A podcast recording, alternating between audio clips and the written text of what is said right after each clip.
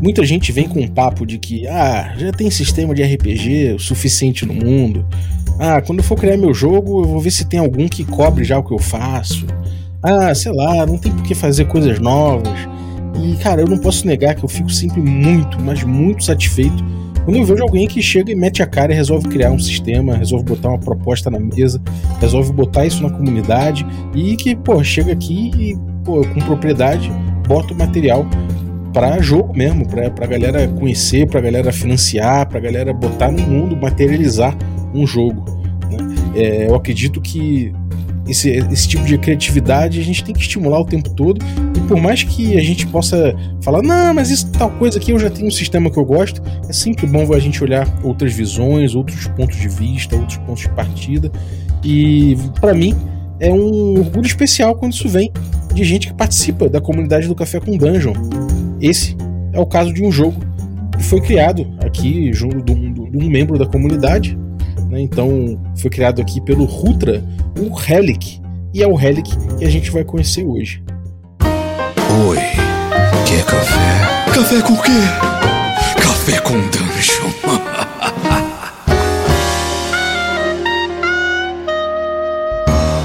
Bom dia, amigos do Regra da Casa. Estamos aqui para mais um Café com Dungeon, na sua manhã com muito RPG. Meu nome é Rafael Balbi e hoje eu tô bebendo aqui o meu café delicioso, bem escuro aqui. E eu tô dando uma olhada aqui dentro, cara. Tem, sei lá, tem elementos novos aqui. Eu tô sentindo coisas novas aqui nesse sabor. Então eu vou fazer uma exploração de novos sabores aqui para ver o que, que tá acontecendo. Se você quiser explorar sabores junto comigo de manhã, tomando um café delicioso, ouvindo café com dungeon, cara, chega lá em ovelhanegracafés.com.br e utilize o cupom Dungeon Crawl, tudo maiúsculo. Você vai beber um café delicioso e vai explorar esses sabores comigo.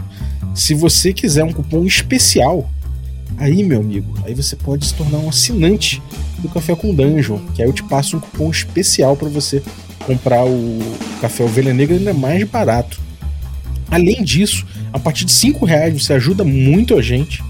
Você participa de um grupo de Telegram muito legal que, pô, tem muita gente interessada em trocar ideias sobre RPG, é uma comunidade que, pô, se ajuda, joga junto e é muito legal. Inclusive o Rutra faz parte da comunidade. Para mim é um orgulho fazer parte dela.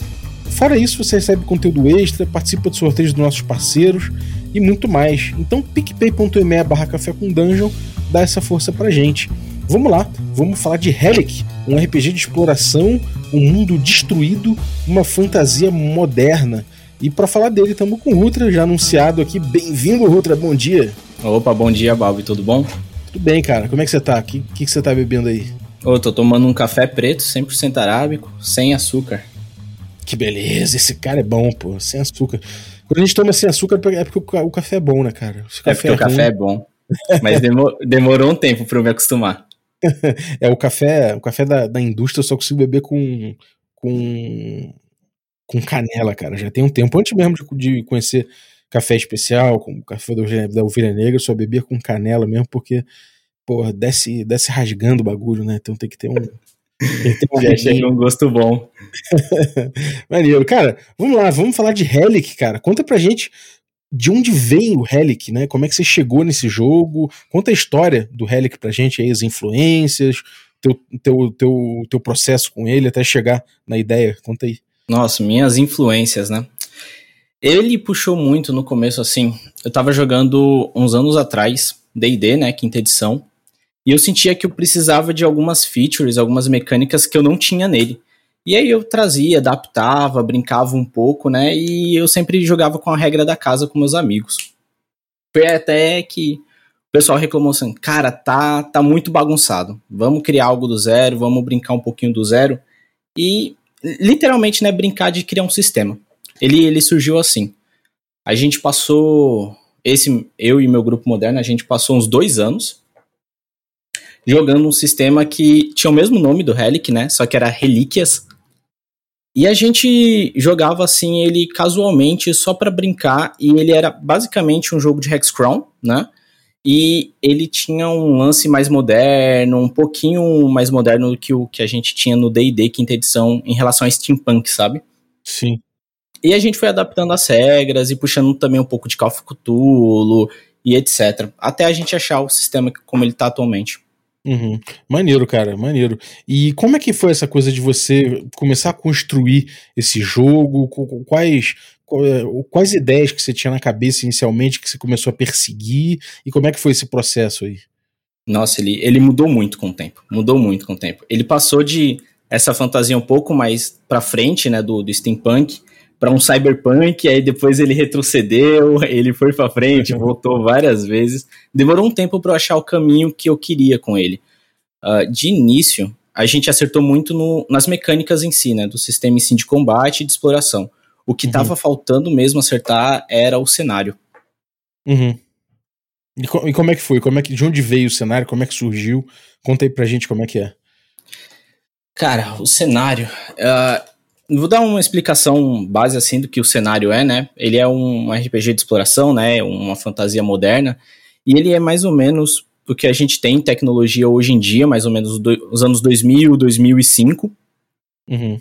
E nesse mundo existe o Relic, que é um líquido mágico, onde as pessoas conseguiram uh, criar catalisadores com esse líquido para utilizar magia, para utilizar itens mágicos, para transformar a tecnologia padrão em coisas melhores, sabe? Em coisas mágicas e podia fazer de tudo um pouquinho. Uhum. Então eu trouxe um pouco uh, dessa vibe de exploração, né, e etc. Quando eu queria trabalhar também um pouco do cyberpunk, que tem aquela coisa de violência, tem toda aquela estrutura de desigualdade, né? E eu pensei, cara, como que eu posso dar motivos para o mundo ser desigual, para o mundo ser esse tipo de coisa que faça é, as pessoas sentirem esse peso no mundo. Uhum. Daí veio a ideia de eu criar um cataclisma, né, que se chama Abismo, e ele destruiu grande parte do mundo e etc. E quando esse cataclisma surgiu, forçou as civilizações a buscar medidas para lutar contra, contra o abismo, né? Contra essas criaturas que vieram do final do mundo, do, de outra dimensão. Daí volta a exploração né, do Relic, que é basicamente você. A premissa do jogo é basicamente você sair da cidade principal ir atrás de locais no mundo onde contém esse líquido, extrair e retornar para a cidade principal, conseguindo ouro, evoluindo o personagem, etc. Uhum. Então, muito do, dessa vibe de exploração, mundo destruído e etc., veio disso. Uhum. Maneiro, cara. E, bom, como é que é essa, essa questão de trabalhar com. Sei lá, você tem vontade aí de, de. Quer dizer, você trouxe elementos aí de, de hexcrawl, você trouxe elementos de exploração bem forte, né? Mas isso num contexto urbano, no contexto. Como é que é esse contexto que a gente vai explorar? Essa, como é que vai ser essa exploração nesse cenário, nesse tipo de cenário? É, o, o Relic, pelo visto, ele é um motor narrativo, né? A gente vai buscar o tempo todo esse tipo de recurso. Mas como é que vai. Como é, como é que você pensou nessa exploração acontecendo durante o teu jogo? Como é que é esse esquema? Como ele é um mundo moderno e destruído, né? É, o meu, meu principal obstáculo era ter aquele lance de você explorar as coisas e. Como eu poderia dizer? É porque na fantasia medieval a gente vai ter cavernas, vai ter mega dungeons, vai ter esse tipo de coisa que incita a exploração, né? Sim. E quando o mundo é moderno, você já tem as cidades construídas. Então o que eu pensei muito foi em tratar as cidades como mega dungeons. Ah, maneiro. Maneiro. Os, os hubs, assim, de aventura, então, eles ficam localizados em onde eram grandes cidades, é isso? É, onde eram grandes cidades, e também uh, num, num outro, numa outra mecânica, né, que são os relicários, que são basicamente estruturas deixadas por uma antiga raça e etc. que viveu nesse mundo. Então a gente tem esses hubs construídos em volta das cidades destruídas, né? E em volta desses relicários também, que são parte das mega dungeons que eu encontrei também para poder fazer ao redor do mundo. Pô, que maneiro. Então acaba que é, os locais entre cidades são os ermos, né? Mais ou menos fazendo uma comparação assim. E Sim. as cidades são os polos. E, e, onde é que a galera vive? Peraí, antes da gente falar na sociedade em si, vamos falar nos protagonistas. Os jogadores jogam com quem no teu jogo? Pronto, perfeito. Os jogadores, eles são os agentes, como a gente chama aqui no jogo. São pessoas que eles conseguem consumir o líquido do Relic para eles utilizarem magias porque a magia não é algo nata dos humanoides nesse mundo. Então, os personagens dos jogadores são essas, essas pessoas, né? Que conseguem suportar os efeitos adversos da utilização do Relic. Pô, cara, isso é bem maneiro. Então quer dizer que o joga o, o, os personagens dos jogadores são. Eles têm protagonismo no cenário porque eles usam. porque eles conseguem utilizar o, o Relic de maneira, de maneira especial, né? E quais são Sim. os efeitos que eles conseguem, cara? Qual é o grau de poder que a gente está falando? Ou o que, o que acontece exatamente a partir do uso do Relic no mundo? Pronto, temo, a gente tem tanto o problema que envolve os agentes como o problema do mundo, né? Eu vou começar pelo dos agentes. Quando o jogador, né, ele utiliza o Relic para poder utilizar as magias, magias em Relic são muito poderosas, né? Uhum. Elas são, exemplo, um ataque básico dá um D10 de dano, um D10 mais um D5 de dano. E as magias causam muito, assim, 10 D10 de dano, 10 D5 de dano. Elas são bem roubadas, assim. Uhum. E utilizar elas tem um efeito adverso com o personagem. Sempre que ele utiliza uma carga Relic ou uma Reli Arcana, como a gente chama do jogo, que é essa mistura, né, que permite ele utilizar magia, é, ele ganha um efeito adverso que é uma maldição aleatória roda uma tabelinha de maldições e ele acaba adquirindo aquela maldição que vai afetar o jogo dele. Do mesmo uhum. jeito que ele ganha poderes, ele ganha um meio que um debuff, assim, sabe? Uhum. Pô, isso é maneiro, cara. E, e, que tipo de. Dá um exemplo aí, um tipo de debuff que pode acontecer com o cara. Ah, deixa eu. Eu vou até abrir uma tabelinha aqui de, é de maldições aqui. Manda, manda braba. Pronto, ó. Uma tabelinha. Tem, o pior que você pode fazer. o pior eu não vou achar aqui rápido. Mas tem uma, assim, tem uma maldição. A maior parte das maldições ou faz o personagem ter uma aparência estranha ou faz ele agir de modo estranho, né? Uhum. Tipo, por exemplo, a maldição peludo, né? Cara, o personagem vai ganhar muito pelo, muito cabelo, muita barba e vai crescer de forma espantosa. Então ele vai começar a ter muita dificuldade para conviver em locais muito quentes. E sempre que ele raspa, vai crescer de novo. Então, em locais quentes durante o mundo, vamos supor que a galera tá explorando o deserto, algum lugar até que tá mais quente, ele vai sofrer debuffs pelo calor, onde a galera não sofreria. Uhum. Pô, bem maneiro. E, aí, e é isso, né? A galera, então, é, conforme ela usa o Relic, ela não só vai, vai conseguindo é, enfim, é, impactar o mundo de uma forma mais, uma forma mais intensa, mas também vai se impactando com isso, né? Vai, vai se transformando. Como é que é a expectativa de, de, um, de um personagem, sei lá, bem evoluído, que já, já participou de muitas aventuras? Como é que é esse personagem? Esse personagem ele é um pouco acabado, mas muito poderoso, muito deveras poderoso. Me lembrou ele o Mago de DCC, assim, ele segue aquela progressão de que ele começa um jovem promissor e cheio de, de potencial e termina um velho caquético, mas que ninguém sabe o que pode vir dali, é isso? É meio isso, só que sem um velho caquético, ainda jovem. maneiro, cara, maneiro. E, bom, e, os inimigos, cara? Qual o tipo de conflito que emerge desse cenário? Quem são os inimigos? Que tipo de criatura que os grupos vão, que os grupos vão enfrentar?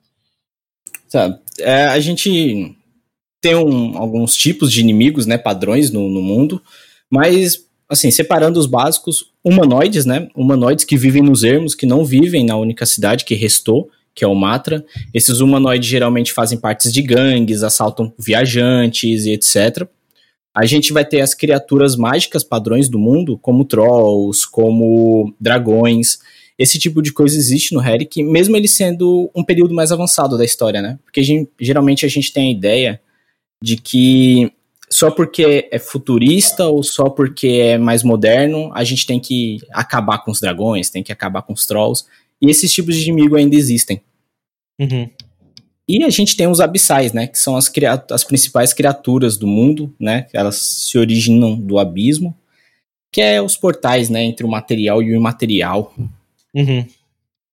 Como é, e como é que é esse rolê aí? Conta pra gente. O rolê do abismo, né, cara? Sim. O rolê do abismo, ele é, ele é dado duas formas, assim. No mundo já existem vários abismos, que são crateras, né? São é literalmente crateras que vão até o final do, do planeta, assim. De uma forma mágica, elas não destroem o planeta e a crosta, mas elas vão até o fim, assim, e elas trazem consigo essas criaturas abissais, que são basicamente a essência mágica, né? Tudo no, no mundo de Relic é mágico, só que uhum. a magia é a manipulação dessa essência. E essas criaturas são feitas de pura essência. Então elas vêm para a superfície e consomem tudo que podem. Elas não consomem só criaturas vivas, elas consomem até uh, o concreto e esse tipo de coisa. Uhum. Que doideira, e... cara.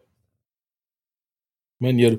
E, cara, e bom, a gente tem aí então um, um, cenário, um cenário que é um cenário assim, misterioso pra caralho, volátil pra caralho também, né? Volátil pra caramba. Como é que é, como é, que é essa, essa paisagem? Conta pra gente como é que é essa paisagem, como é que foi esse, essa catástrofe, que traços que ela deixa, quando, quando os jogadores emergirem no jogo, o que eles vão ver? Primeiro, se é, tem duas, dois tipos né, de, de jogatina no Herrick. Uma focada no conto épico voltada assim para a sociedade e uma só de Hexcrawl que a gente explora o mundo a bel prazer. Uhum. No Hexcrawl, a primeira visão que a galera tem são desses abismos, né? São dessas fendas.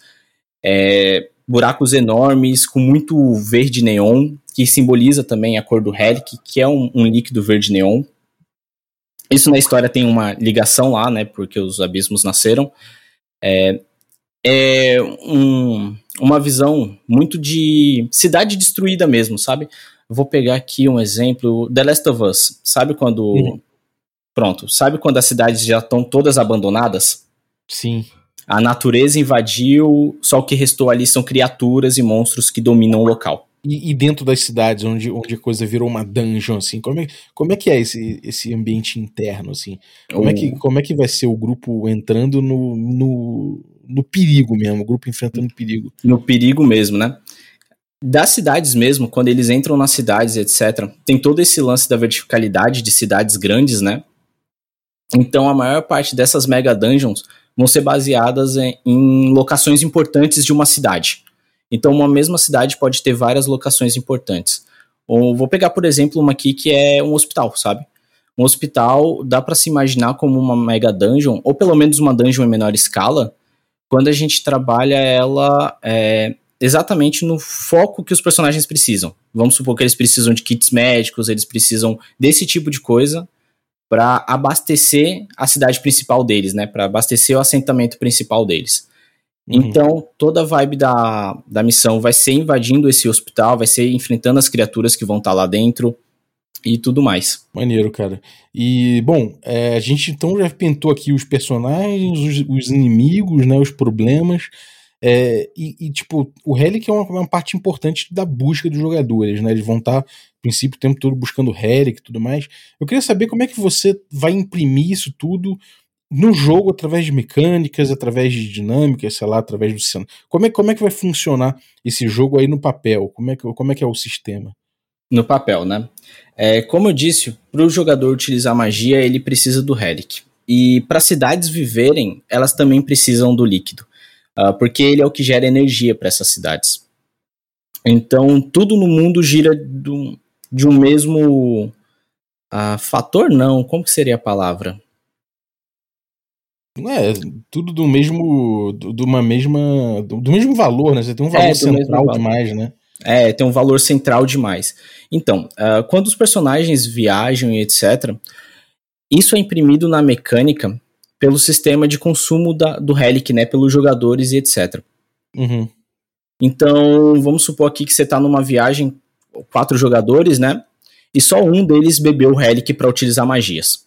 Nos primeiros dias de viagem, ele vai ser o responsável por causar a maior parte do dano nos inimigos ou por resolver algum problema de forma mágica.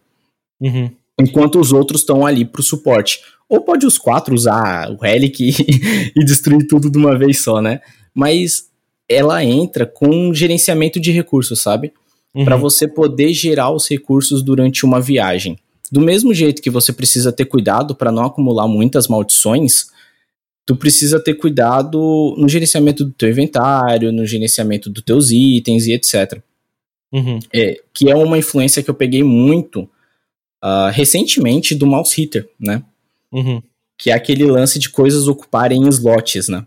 Sim. Então é, aqui a gente tem isso também. Pô, a gente tem isso. Maneiro. E, cara, é, essa parada de você ter o, o Relic com essa centralidade toda, acaba que ele é um recurso que você gasta mas também é um negócio que é desejável você acumular, né? Como é que funciona isso? Isso tem algum papel na evolução dos personagens em termos de, em termos de, sei lá, de longo prazo, assim? Como é que funciona? De, de XP até, né? Como, é, como impacta o XP e tudo mais. É, um personagem ele vai ganhando XP conforme ele derrota criaturas, ele aprende novas magias e, e etc. Né? O, o básico de todo RPG. Quando a gente vem com esse gerenciamento de recursos, de, é muito bom ter muito líquido Relic com si, consigo, porque tu pode utilizar por um bom tempo. Do mesmo jeito que quando mais tu utiliza, pior teu personagem vai ficando. Entra o lance de venda dele. Então, muito do mundo, muito do comércio, como ele é o líquido principal, como ele é o recurso principal daquele mundo, muito do comércio é baseado nele também. Então, uhum se você quiser aprimorar, exemplo, uma katana sua, sabe? Você paga lá pro ferreiro, pro arcanista que vai aprimorar a katana, é com o líquido, com as cargas. Então ele entra novamente no gerenciamento de recursos. Ele serve para você utilizar magia, mas ele serve para tu comprar itens. Uhum. Caralho, é. isso é foda, cara. Isso é legal porque amarra, né, é, bastante o jogo, é, sei lá, num num D&D antigo, você tem a centralidade do ouro, né, a questão toda, que a gente vê que acaba sendo a mecânica mais central do, do, do RPG é essa, né, é. do D&D clássico. Acaba Pode que a, a política do Relic, o uso, uh, o dilema a respeito do uso, isso vai trazer muita, muitas escolhas difíceis, muitas, enfim, muita gestão de recursos, vai, isso vai, vai trazer bastante tema de jogo, né. Sim, sim, com toda certeza. Eu me inspirei muito nesse lance do ouro, do old school, por influência lá do, do Café com Dungeon, lá do grupo. Que sempre uhum. estavam uhum. comentando sobre old school, old school, old school. Aí eu falei, caramba, vou ter que ler sobre. Aí, tu você amarrou. aí eu li, eu amarrei muito na vibe do herói não ser um super-herói, sabe? Uhum. E aí eu trago muito isso pra cá, né? Nisso de você ganhar o debuff quanto mais poder você tem. Uhum.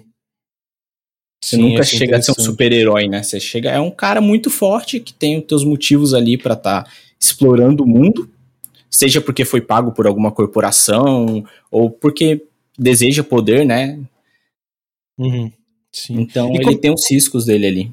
Uhum. E como é que são os testes? Como é que você, como é que é o diálogo do jogo? Como é que como é que se estabelece isso aí durante o gameplay mesmo? É sobre as duas partes assim que funcionam pro, pro jogo desencandear, né? É, tem tanto a parte da regra do combate como a parte da regra da exploração.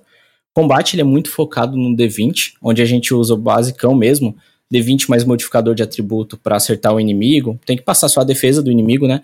Uma vibe meio Tormenta 20, assim. Eu realmente peguei do Tormenta 20 essa, essa mecânica base. Uhum. Uh, armaduras dão vida extra, escudos dão defesa, e tu vai upando o teu personagem assim, né? O combate, ele é bem simplão é, D20 tanto para ataque como para magia. Sempre quem tá atacando é quem rola o dado, e nunca quem tá defendendo. Uhum. Quando você tá atacando, você faz um D20 mais um modificador de força, exemplo, para um ataque corpo a corpo, ou um D20 mais modificador de destreza para um ataque à distância, ou um D20 mais modificador de inteligência para um teste de magia, né? Uhum. E todos eles, se passar a defesa do cara, tu acertou o cara. Uhum. E aí, o sistema de combate é super simples, é super diretão assim. O sistema mais complexo é o de exploração, que ele é dividido em duas coisas, né? O Hexcrawl e a parte de perícias.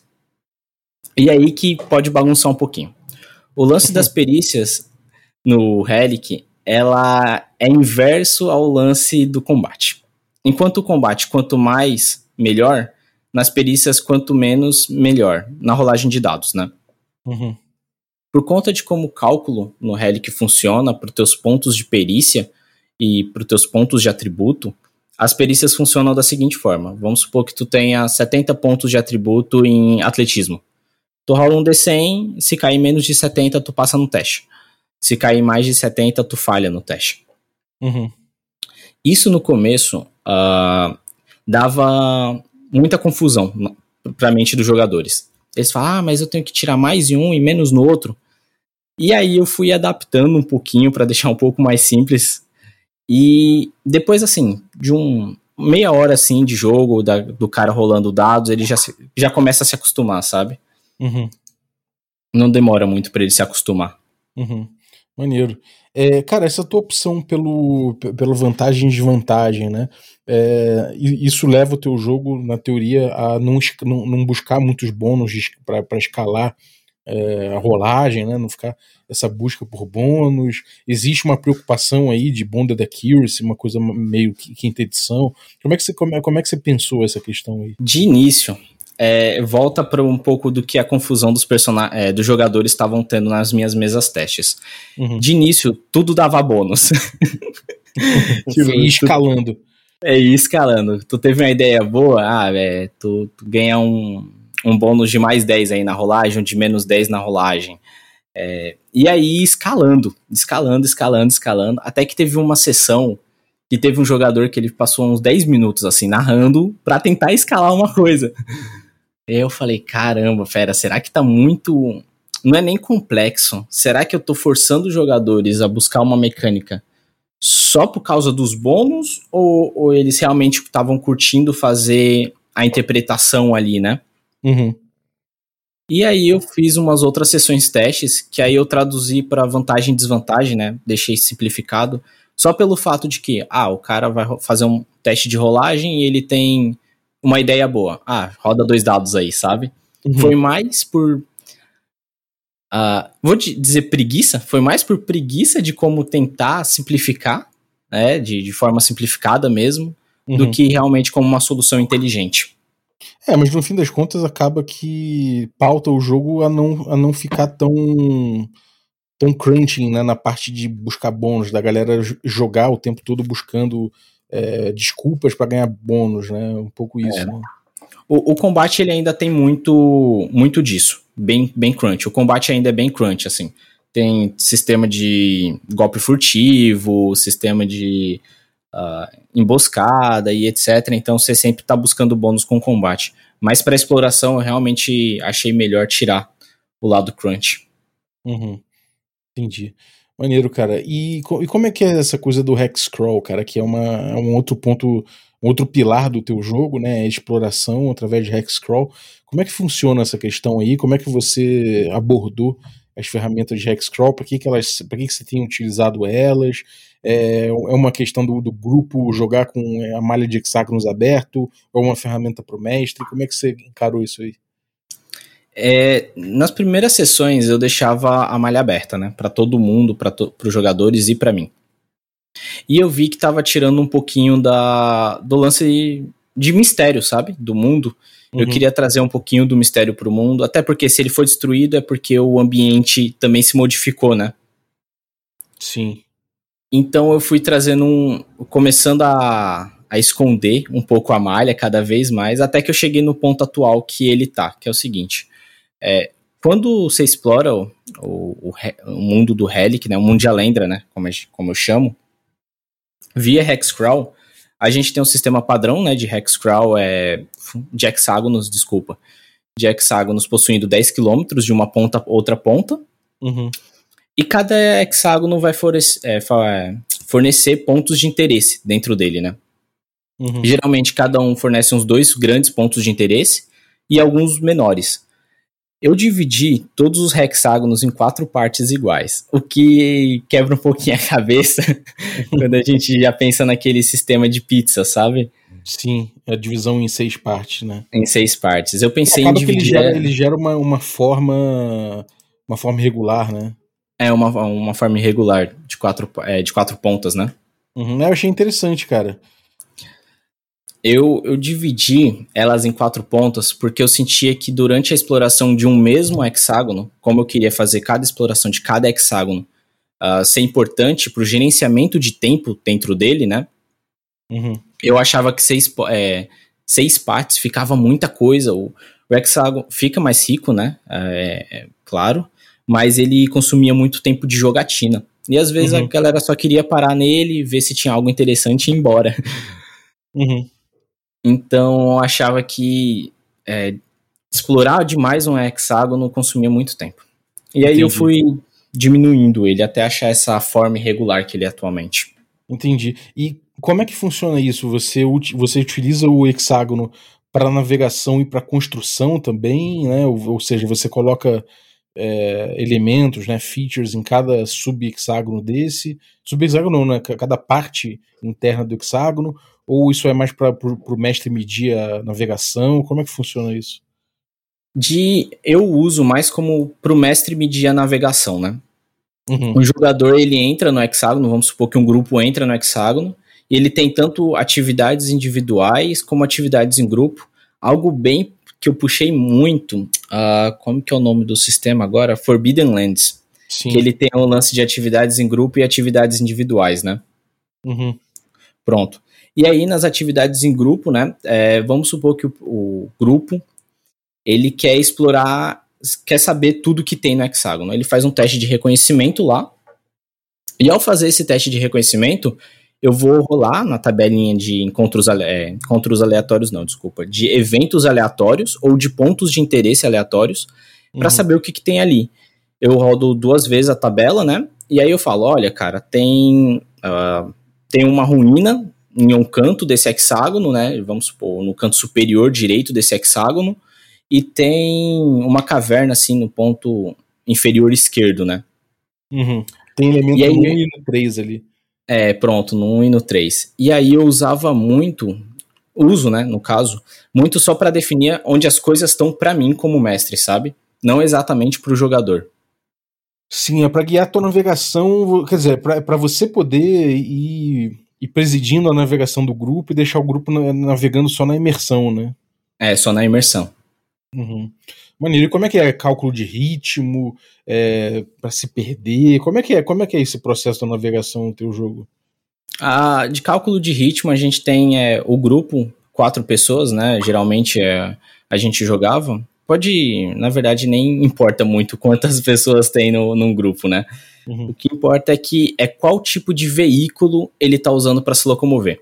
Se ele estiver uhum. a pé, ele usa um hexágono por momento do dia, né? Não, uhum. Eu tenho que explicar essa parada dos momentos também, né? para poder fazer sentido. É, você divide o dia em, o dia em alguns turnos, por assim dizer, né? É, eu divido um dia em seis turnos, né? Cada turno de quatro horas.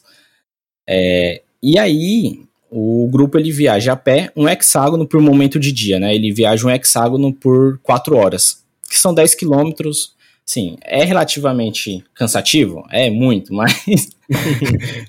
é RPG, né? Tu bota a galera no limite ali, né? É, coloca a galera no limite do limite. Então ela viaja no máximo, assim, uns 4 hexágonos por dia, né? Porque tem dois momentos do dia que eles precisam utilizar para descansar, porque senão o personagem começa a ganhar debuff de cansaço. Uhum. É, e o que influencia né, o ritmo de viagem vai ser quais veículos eles têm. Como uhum. o mundo é moderno, uh, é, carros tipo 4x4 já existem, né? Uhum. Então aqueles veículos militares já existem. Então, tipo, um ambiente selvagem, dirigir com eles é muito complicado, mas é muito mais rápido do que andar a pé. Sim.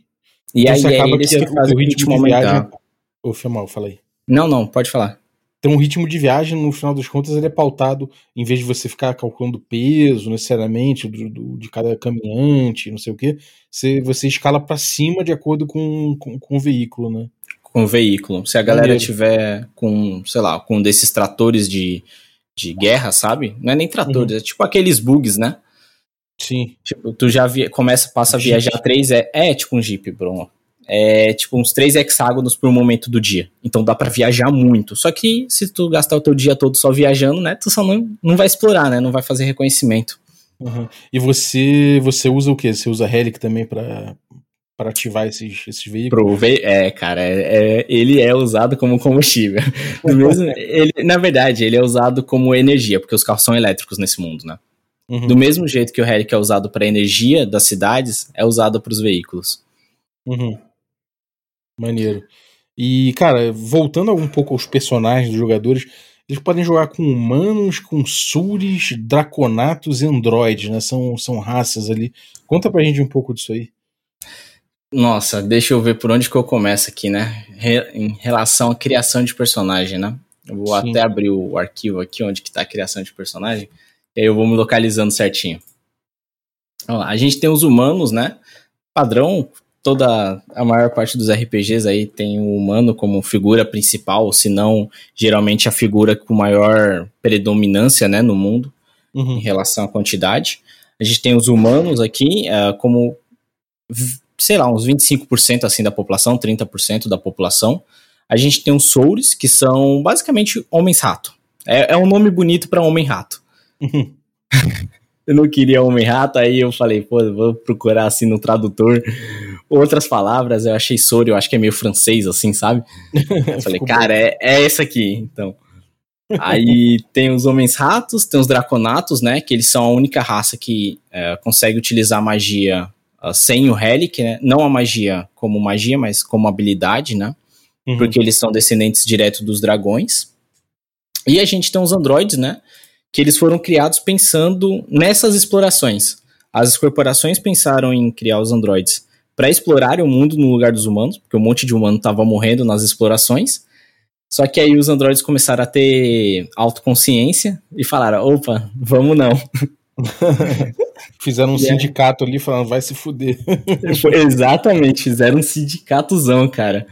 E aí eles falaram, ó, a gente não vai só se pagar. Uhum. Aí o jogador pode ser um androide também com autoconsciência. Maneiro. Cada, cada raça, né, ela define os bônus de atributo, define a vida do personagem, a inicial, né, no caso, define quanto que ele faz aquele deslocamento no combate, né? Uhum. E também define algumas habilidades. E no Relic é, tudo é muito customizável, né? O meu Android não geralmente não vai ser o mesmo Android de outro, de outro player. Uhum. Porque aqui uh, entra um lance de escolha de habilidades. Não é porque tu é de uma raça que tu tem todas as habilidades da raça, né? São disponibilizadas seis habilidades por raça e o jogador escolhe três uh, pra ter no personagem dele. Uhum. Maneiro. E, cara, você tem, você tem também o que você chama de tribos, né? E as tribos são tribo, tribos urbanas, né? Aparentemente. É. O Elite, o Ralé, Punks, Legionários, Nerds. Como é que é jogar com o Nerd? Conta aí como é que são essas tribos. Cara, pronto, cara. É, jogar com o Nerd é muito bom porque ele tem, as, ele tem uma perícia chamada Engenharia Helitech, né? E aí, uhum. no meio da campanha, você senta assim no acampamento e começa a fazer os itens, sabe? Você não precisa necessariamente viajar para uma cidade e, e, construir os itens. Então o nerd ele tem essa capacidade aí de, de ser engenheiro, né? Meu Além MacGyver. É, de ser um MacGyver. Não então, cada nerd não faz magia. Nerd não faz magia, ele faz tecnologia. Esse é doido. Tem, tem, uma, tem uma brincadeira que, que a gente fazia no, no meu grupo lá no Rio, que isso é uma reportagem uma vez da, da igreja, né, mostrando que a igreja estava lançando um panfleto dizendo que RPG, é, magia negra, não sei o que, tava tudo ligado. A gente, pô, falou, cara, se um dia tiver um sistema que tem nerd no sistema, o nerd tem que fazer magia, né? Obviamente, a magia negra é com nerd. aí tá uma boa modificação que eu vou pensar em colocar. Ele cria itens mágicos também. É, não, faz sentido, mas faz sentido demais. E como é que são é, legionários, punks, ralé? Elite? Como é que qual, quais são esses estratos aí? É, é, cada um né, tem um impacto muito como o personagem age. A raça define muito como o personagem a cultura dele, né, em relação ao mundo. Uh, a, as tribos também definem muito como é a cultura do jogador em relação ao mundo, como que ele vê o mundo em si, né? As raças dão habilidades, só que as tribos, nesse caso, elas vão dar perícias, né? Perícias exclusivas para cada jogador. No mesmo lance das habilidades lá da raça, que ele escolhe três, aqui nas tribos a gente também escolhe três, uh, entre cinco a seis ofertadas por cada uma. Uhum. Então, tipo, vamos supor que o cara vai jogar com um punk, sabe? Um roqueiro nato, cara, pô, ele vive a cultura do rock and roll no máximo, né? Uhum. Agressivo, tem aquelas motocas iradas e etc. E uhum. aí, no começo da jogatina, quando ele for criar o personagem dele, ele vai definir algumas algumas perícias, né? Vamos supor, o Punk, como ele tem aquele lance das motos, ele tem uma perícia de mecânica. Então, se uhum. tu estiver no mundo selvagem, assim, tu vê um carro quebrado, que ainda não foi completamente domado pela natureza, né? Dá pra tu ir lá, roubar umas peças do carro, dá pra tu tentar consertar ele. Então, cada uma dessas tribos modifica um pouco como o jogo funciona no quesito de exploração. Uhum. A galera da ralé, para poder sobreviver, né? Ele, eles, assim, tentam ao máximo. Nossa, aqui, aqui é o, o estereotipo do bardo, do bardo pobre, sabe? Do DD e etc. Que a ralé tem uma perícia chamada de atuação, né? Uhum. E aí, para eles conseguirem a grana, faz uns testes de atuação lá, brinca um pouco sobre é, cantar música, sobre esse tipo de coisa para ganhar uma grana. Uhum. E aí, cada uma tem esse, essas diferenciações que mudam como a galera joga o jogo, né? Umas são mais focadas pra cidade e outras pro, mais pro selvagem. Uhum. Pô, maneiro, cara. Maneiro. E como é, e, esses caminhos, corpo, mente, as magias, corpo e mente também? Como é que funciona essa, essa esse crunch aí desse do- dos caminhos, das magias e do corpo e da mente? Conta pra gente aí como é, como é que é. Só, só para dar aquele, aquela explicação geral, né? O, no Relic, ele tem três, três partes assim de criação de personagem. Quatro partes, desculpa. Quatro partes principais na criação do personagem, né? A raça, a tribo, os caminhos e o inventário dele. Os caminhos aqui ah, são como as classes padrões de qualquer jogo. Eu dividi aqui em duas, né? O corpo e a mente. Porque eu tinha algo que. Você lembra quando eu falei quando eu tava montando as, lá antigamente as coisas do Relic? Uhum. Eu, lá no meu grupo, a gente fazia Bárbaro ter magia, sabe? Uhum. A gente queria que Bárbaro tivesse magia, que Guerreiro tivesse magia, que Ladino tivesse magia, todo mundo, magia era pra todo mundo. Aí eu falei, cara, por que magia tem que ser presa só ao, à mente, sabe? Ela não pode ser também ao corpo. Foi quando eu comecei a pensar nos caminhos. As magias de caminhos, né, e as habilidades de caminhos, elas têm toda essa, é, essa vi- vibe de especialização, sabe?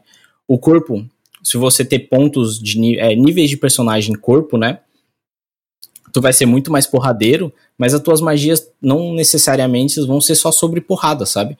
Você pode ter uma magia ah, de, pu- de pular super alto, ou de destruir o chão, modificar o terreno na paulada, sabe? Na força bruta. Uhum. Então eu criei essas, esses dois caminhos pra diferenciar isso, Pra todo mundo meio que ter magia, sabe? Uhum. Eu queria tanto que o guerreiro quanto o mago pudessem usufruir dela. Uhum. Maneiro. Você bota um pedaço grande relativo a armamentos, vestimentas, acessórios. Como é que você quer que esse tipo de coisa influencie no jogo? Pronto, esse lance do- dos armamentos, vestimentas, né, dos acessórios, elas entram como um ah, substituto pra magia em si, sabe? Vamos supor que teu personagem já tá muito cansado de usar o Relic, ele já tá cheio de maldição lá, aleatória, ou, ou maldição até permanente já, que não tem mais como se livrar. E aí tu quer continuar utilizando algumas magias, tu quer continuar utilizando algumas habilidades, e aí entra o lance do inventário, sabe? Uhum. você upar a tua arma para ela poder utilizar magia sem você precisar ficar castando ela. Ah, é um lance simplão assim de equipamentos onde você vai comprando armamentos mágicos, vai é, não só armamentos mágicos como armamentos tecnológicos, né? Como armas de fogo, armaduras de combate e tudo mais. Uhum. Maneiro. Maneiro, cara. Bom, a gente, a gente deu uma passeada aqui pelo jogo. É, Vamos finalizar aqui, cara. Diz pra gente é, o, o, o que, que o cara vai encontrar ele apoiando o Relic, trazendo o Relic e como é que tá o catarse aí dele, como é que tá o projeto de financiamento coletivo. Perfeito. O que, que ele vai encontrar trazendo o Relic à vida, né? Ele vai ajudar um, um jovem promissor aí no game design. Mentira, ele vai ajudar um cara que tá tentando estudar game design já tem uns anos, né? Mas a vida foi empurrando ele pro lado da administração. E aí ele falou: Não, quer saber? 2021 eu vou, vou dar a cara a tapa e tentar criar um sistema. Fora isso, ele vai estar tá recebendo um livro digital, né? PDF. O catarse todo do Relic é baseado na produção dele em PDF, né? Uhum. E não em livro físico. Uh, tanto para bancar a diagramação do livro, como para bancar o desenvolvimento do sistema em si, né? Como é um sistema autoral, é, muito tempo é gasto pensando em equilíbrio, pensando uh, nas mecânicas em si. Uhum. E muito tempo é gasto também escrevendo esse tipo de coisa. Então o Catarse está aí para financiar tanto o design de, de regras, né, quanto a diagramação do livro. Uhum. Maneiro. E, bom, conta aí como é que, como é que estão os apoios, o que, que vem de, de. O que, que você tem pensado em meta extra. Conta aí pra gente. Cara, de apoio, né? A gente tem um apoio padrãozão, né? Que é o apoio de agente, né? Que você ganha o livro base em digital, tu ganha as, mestra, as metas extras, né? Caso elas sejam batidas. Ganha o playtest uh, e o nome nos créditos, né? Aí a gente vai ter o Hack Explorador, né, que é um pouquinho mais caro só, é uns 15 reais mais caro do que o livro padrão, que tu vai ganhar tudo da recompensa anterior, mais uma aventura pronta, uhum. para tu conseguir jogar suave, né, sem ter que se preocupar em criar todo o universo e tudo mais.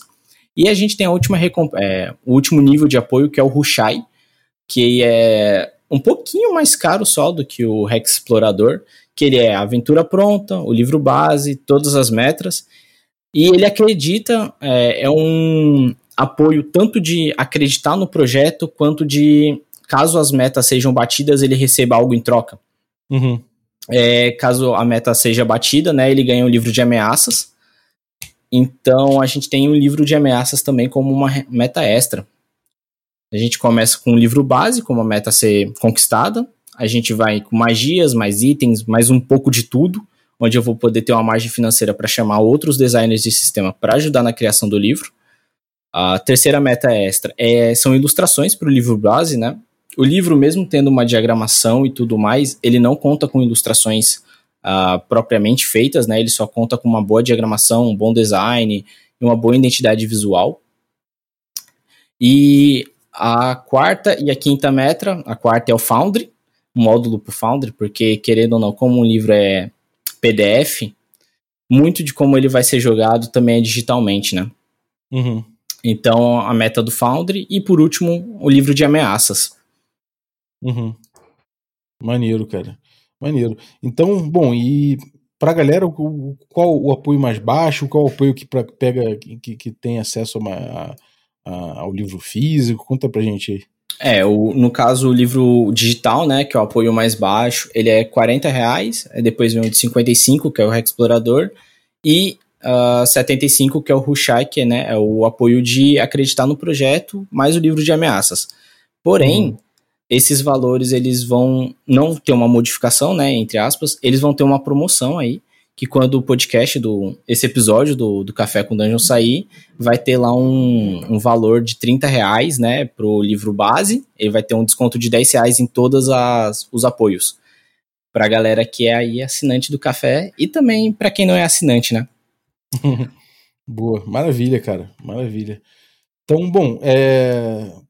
Então, cara, obrigado aí, vale o zaço por trazer o não, Relic. Eu que gente, agradeço, cara. eu que agradeço. Mais alguma coisa que você gostaria de falar sobre o Relic? Que, que a gente ah. não tocou no assunto? Hum, acho que não, assim, de, de início é deixar um pouco ele matu, é, amadurecer, sabe, a ideia um pouquinho dele também, deixar ele amadurecendo conforme os playtests vão acontecendo agora, e quem sabe a gente não monta umas mesas lá no café também. Maravilha, cara. Certamente lá a galera tá sempre sempre jogando coisa junto. Pô, felizmente lá é bastante é, é bastante legal da gente fazer playtest lá no grupo, né, cara? Então, muito bem-vindo, Relic. Apoie lá, galera. Eu vou deixar o link na descrição do episódio. Tem, tem, tem o link do Catarse. Tem mais algum link que você queira deixar, cara? Uh, não, não. Twitter, não. de repente? Pode ser o Twitter também, pode ser o Twitter. A gente troca Maravilha. um espaço, uma ideia lá também. Maravilha. Então achem o Arthur Gomes, o Rutra, e também vou deixar o link do financiamento coletivo do Relic aí, né? Tem bastante tempo pela frente ainda, já, já, já avançou bastante em cima da meta. Então daqui a pouco a gente já está trazendo esse livro para a realidade. Então, valeu aços, cara. Obrigado. Mais uma vez agradecendo pelo conteúdo aí. Obrigado você também que ficou ouvindo a gente até agora. Valeu aço aí pela tua audiência. Queria agradecer também os nossos assinantes, a galera que torna possível essa aventura. Aliás, obrigado, Arthur, valeu usaço aí, cara. Não, eu que, eu que agradeço a oportunidade aí de falar sobre o projeto. Tamo junto. E queria agradecer aqui os assinantes de café expresso, dentre eles o, o Conrado Teixeira, muito obrigado. Agradecer também os nossos assinantes de café com creme, dentre eles aí o Brenner Silva, muito obrigado, Brenner. Grande Brenner. E obrigado também aos assinantes Café Gourmet, né? E são eles aí o Chico Siqueira, o Erasmo Barros, a Pati Brito, o Adriel Lucas, o Bruno Cobb, o Diego Sestito, o Rafa Cruz, o Abílio Júnior, o Denis Lima, o Marcelo Craven, o Jean Paz, o Francioli Araújo, o, o Rodrigo Avelino, o Caio Messias, o Pedro Cocó, o Léo Paixão, o Tito Lima, o Jarbas Trindade, o Germano Assis, o Gleb Duarte, o Rodrigo Freitas, o Claymore Lens e o Rodrigo de Lima Gonzalez, o Ney da Guilda do Ney. Galera, muitíssimo obrigado, um abraço e até a próxima.